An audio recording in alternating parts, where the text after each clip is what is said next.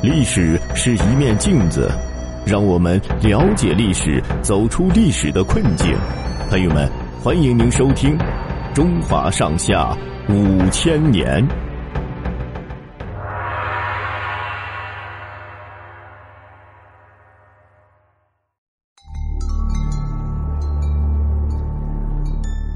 请君入瓮。武则天当皇帝。开创了妇女称帝的先例，但在男尊女卑的封建社会，他必然会面对强大的政治压力和敌对势力。徐敬业和唐宗室诸王等起兵反对他，使他担心朝臣背叛、民心动摇。为了保住他的地位和统治，他任用酷吏实施严刑峻法，还大开告密之门，检举告发反对者。为此，还专门设立了铜轨这种匣子，告密的奏章只能丢进去，不能拿出来。那时，凡告密的人都能享受优厚的待遇。如果告密的内容符合武则天的心意，马上就可以做大官；如果告密内容不实，也不追究诬告的责任。结果，一时间告密之风盛行，李唐皇族贵戚数百人，大臣数百家。都因此而被杀，地方官吏被杀的则不可胜数，而一些善于投机钻营的奸恶之人，便把告密作为升官发财的捷径，像索元礼、来俊臣、周兴等，就是靠这股歪风发迹的。索元礼是胡人，正是靠告密起家的，他捏造事实，声称有急变，武则天马上亲自召见，升任他为游击将军。命他在洛州负责审理案件，管理秘密监禁审讯犯人的治狱。左元礼生性残忍，杀人不眨眼。他审理案件动辄严刑逼供，刑具的花样又特别多，往往搞得犯人死去活来。一个案子牵连了数百上千人，还不肯罢休。老百姓对他比狼虎还怕，武则天却多次召见他，大加赏赐，助长他的威势。所以。死在他手中的人不计其数，他是武则天时的酷吏之首。来俊臣等奸恶之徒也以索元礼为榜样，以告密起家，并且大红大紫，被天下人称为来索。来俊臣本是一个品行不端、反复无常的人，曾因奸盗案入狱，在狱中他诬告有人反叛，东平王李旭审理后认为没有证据，打了他一百仗。后来李旭被诛，来俊臣又告密，并且见到了武则天。武则天认为他忠心可嘉，升他为侍御史加朝散大夫，命他管理刑狱。来俊臣见风使舵，每次审案都符合武则天的心意，武则天也就放纵他用酷刑威胁群臣。朝臣中先后被来俊臣害死的多达数千家，凡是平常与他有一点小纠纷的人。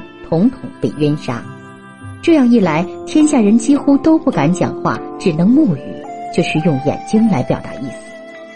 来俊臣手下招聚了数百名无赖，又与一些同党官员相勾结，他们若要诬告某人，就在各地同时检举揭发，一呼百应。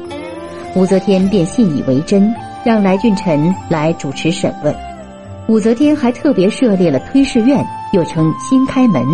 专让来俊臣办案，只要一进这新开门，几乎没有一个人还能活着出来。来俊臣还同他的同伙编写了一部《告密罗织经》，详详细细续写了告密罗织的办法。来俊臣还置办了许多令人毛骨悚然的刑具，每次审案，先把这些刑具往犯人面前一横，吓得犯人魂飞魄散，只好胡编乱造，招供了事。许多官员入朝时好端端的，突然被诬，从此音讯全无，甚至全家被杀。所以官员们出门上朝，都先要同家里人诀别，说不知还能重见否。后来连狄仁杰也被来俊臣罗织罪名关进大牢，幸亏他想办法自救，否则也被来俊臣的家棒打死。来俊臣有个同伙叫周兴，也是一个酷吏。被他陷害冤死的人也多达数千人，不料后来有人密告周兴参与谋反，武则天就命来俊臣审理。来俊臣故意问周兴：“审案时，很多囚犯不肯服罪，怎么办？周兴回答道：“这个容易，找个大瓮，把囚犯装在瓮里，四周用炭火一烤，保管他什么事都承认。”来俊臣说：“好办法。”便立刻叫人照办。然后他又对周兴道：“现在朝廷有诏审问阁下，请周兄尝尝烤瓮的味道。”这就是成语“请君入瓮”的来源。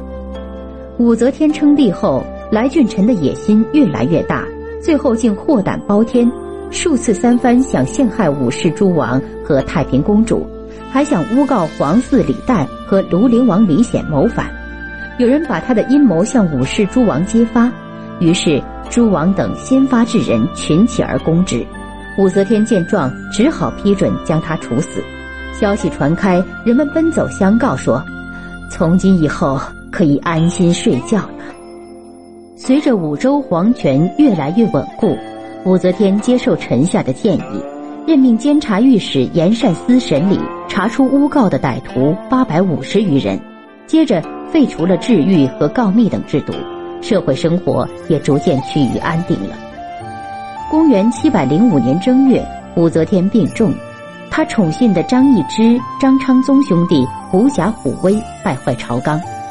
宰相张柬之联合司行少卿横彦范、中台右丞敬辉等人，率领禁军冲入宫中，杀死二张，迫使武则天将皇位传于中宗。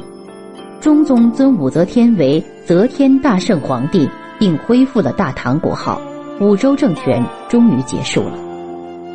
这年十一月，武则天病逝，终年八十二岁。她与高宗合葬在乾陵。和别的帝王竖碑歌颂自己的丰功伟绩不同，武则天在自己墓前竖起的是一座无字的碑。确实，作为中国历史上唯一的一位女皇帝，她执政五十年，既有政绩，也有弊病。千百年来，人们评议纷纷，莫衷一是，千秋功罪任人评说。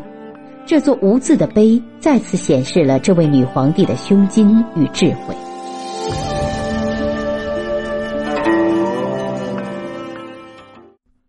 好的，朋友们，本集播讲完毕，感谢您的收听，欢迎您订阅并转发。